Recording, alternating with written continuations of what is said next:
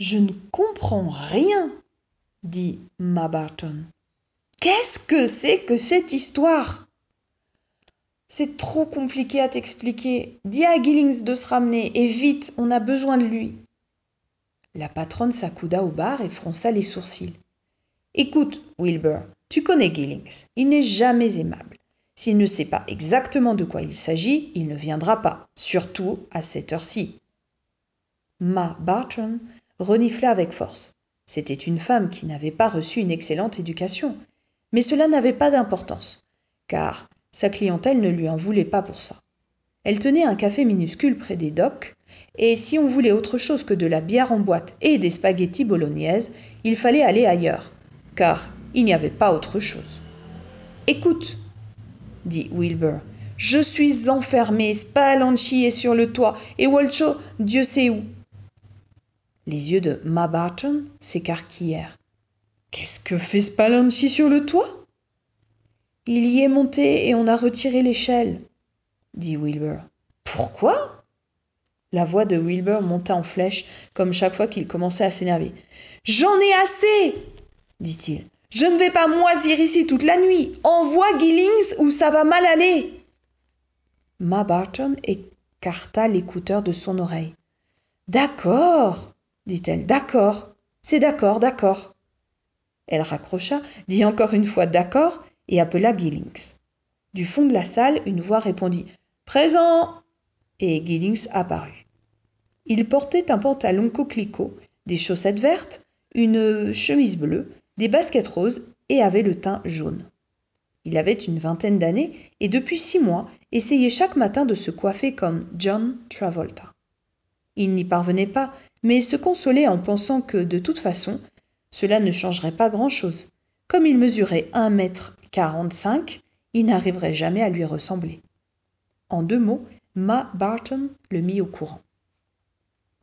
Gillings réfléchit, arrangea une mèche qui dépassait sur sa tempe et dit Je vais y aller. Il alluma une cigarette, aspira une bouffée et ajouta Mais si jamais ils cherchent à me faire une blague, ça va chauffer pour eux. Harp serra le chien Goofy contre lui. Jusqu'à présent, tout avait bien marché, mais ce n'était pas fini, loin de là. Gillings allait venir, et celui-là serait peut-être plus malin que les autres. Il alla à la cuisine et regarda la pendule. Onze heures deux. Décidément, jamais le temps n'avait été aussi lent que ce soir. Les aiguilles n'avançaient pas. Il se souvint des westerns qu'il aimait regarder. S'il avait été un des héros, il s'en serait sorti drôlement facilement. Mais il ne se trouvait, hélas, pas dans un film. Personne ne crierait Coupé lorsque Gillings se jetterait sur lui. Harp frissonna et se mit à réfléchir à toute vitesse. Soudain, il se leva, le chien à deux couleurs sous le bras, contourna le corps de Walcho, qui souriait toujours en dormant, et pénétra dans le garage. Contre le mur, il y avait l'établi. C'était là que Dave s'installait en général le dimanche matin vers dix heures et en ressortait vers dix heures cinq en hurlant de douleur parce qu'il venait de se taper sur un doigt un coup de marteau de se scier un index, de se raboter un pouce ou de se laisser tomber la plus lourde des clés anglaises sur le pied. Dave était de loin l'homme le plus maladroit de tous les États-Unis, peut-être même du monde entier. Pourtant, il aimait bricoler et possédait plein d'outils compliqués et inutiles. Harp fouilla un instant sous l'établi dont les tournevis, les, caisses de clous, les limes, et son visage s'éclaira. Il venait de trouver ce qu'il cherchait. Avec un peu de chance, ça pourrait fonctionner. Harp se releva et marcha vers la porte d'entrée. Il portait un rouleau de quinze mètres de fil électrique, une scie, également électrique, et son chien Goofy à deux couleurs. Gillings reconnut la voiture de Spallanchi stationnée devant la maison. Il arrêta le moteur de sa moto et regarda sur le toit. Il aperçut Spallanchi debout qui qui semblait s'ennuyer mortellement. Salut dit Gillings. Spallanchi ne répondit pas à cet appel amical.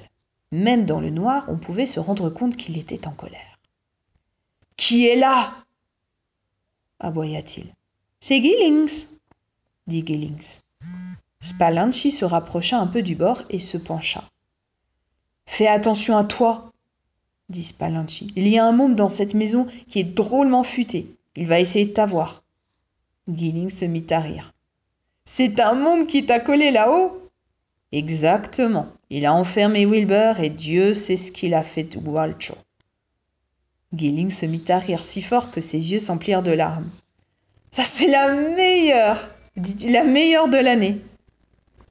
Spallanchi chercha quelque chose à lancer, mais ne trouva rien.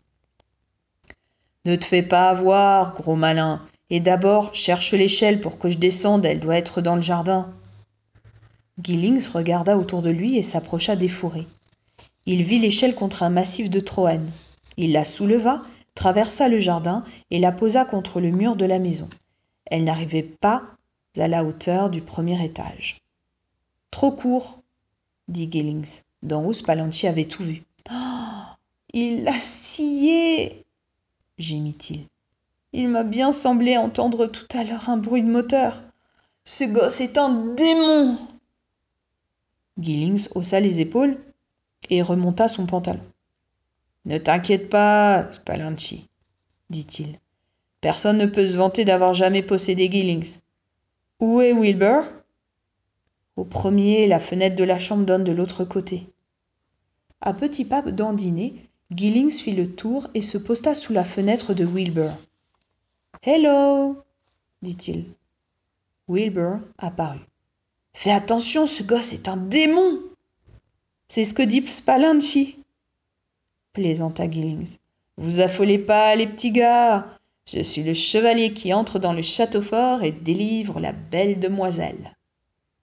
Il alluma une cigarette négligemment, souffla la fumée par les narines, toussa et se redressa au maximum pour ne pas perdre un seul de ses cent quarante-cinq précieux centimètres. On ne la fait pas à dit-il tout haut. Il pensa que, pour entrer dans une maison, le plus simple était encore de sonner. Gillings posa l'index à l'endroit où devait se trouver le bouton, et il sauta si haut qu'il faillit retomber sur le toit à côté de Spallanchi. Il atterrit à cinq mètres de la porte, les fesses dans les fusains.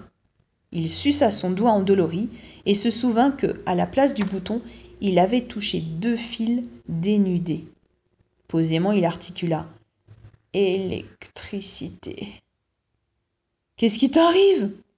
demanda Spallanchi qui l'avait vu traverser dans les airs. Du 220, dit Gillings. J'ai pris du 220. Il se releva avec précaution et observa les alentours. Ce n'était pas si simple que cela en avait eu l'air. Entrer par les fenêtres pouvait être dangereux. Ce gamin, s'il était capable de transformer une sonnette en chaise électrique, devait également avoir mis des pièges derrière chaque fenêtre. C'était peut-être un bricoleur de génie. Soudain, Gillings sourit. Il venait d'apercevoir, sur l'un des côtés de la maison, une porte métallique. Ce devait être celle du cellier ou de la cave. C'est par là qu'il fallait s'introduire. Sans un bruit, comme un Indien dans un film, il se glissa jusqu'à la porte, l'ouvrit avec effort, huma le parfum de confiture et de salpêtre qui montait des profondeurs, et, satisfait, commença à descendre les marches. Doucement, pour ne pas éveiller l'attention, il referma le battant derrière lui et disparut. Harp compta jusqu'à trois, sortit du fourré et tourna le lourd verrou de fer qui bloquait l'entrée de la cave. Il respira à plein poumon l'air frais de la nuit et rentra dans la maison en sifflant Yankee Doodle Dandy. Spallanchi, qui avait tout vu du haut de son observatoire, s'assit lentement et se prit la tête à deux mains. Harper Dillano Conway bâilla et regarda son chien droit dans ses yeux, dans ses yeux de verre. On en parlera peut-être à la télé demain dit-il. Un jeune garçon parvient à maîtriser quatre dangereux bandits. Il en enferme un dans la cave, l'autre dans sa chambre, bloque le troisième sur le toit et assomme le plus gros. Ce n'est pas mal. Il se sentit fatigué soudain et ajouta. J'espère qu'il n'en viendra plus à présent. De toute façon, Dave et Cynthia ne vont pas tarder.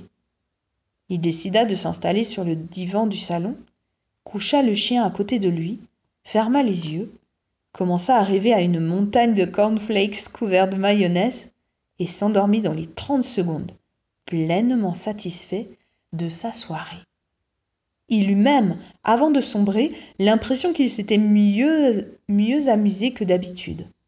Il en conclut que la vie pouvait être aussi drôle que la télévision, ce qui lui fit plaisir, il ne savait pas pourquoi.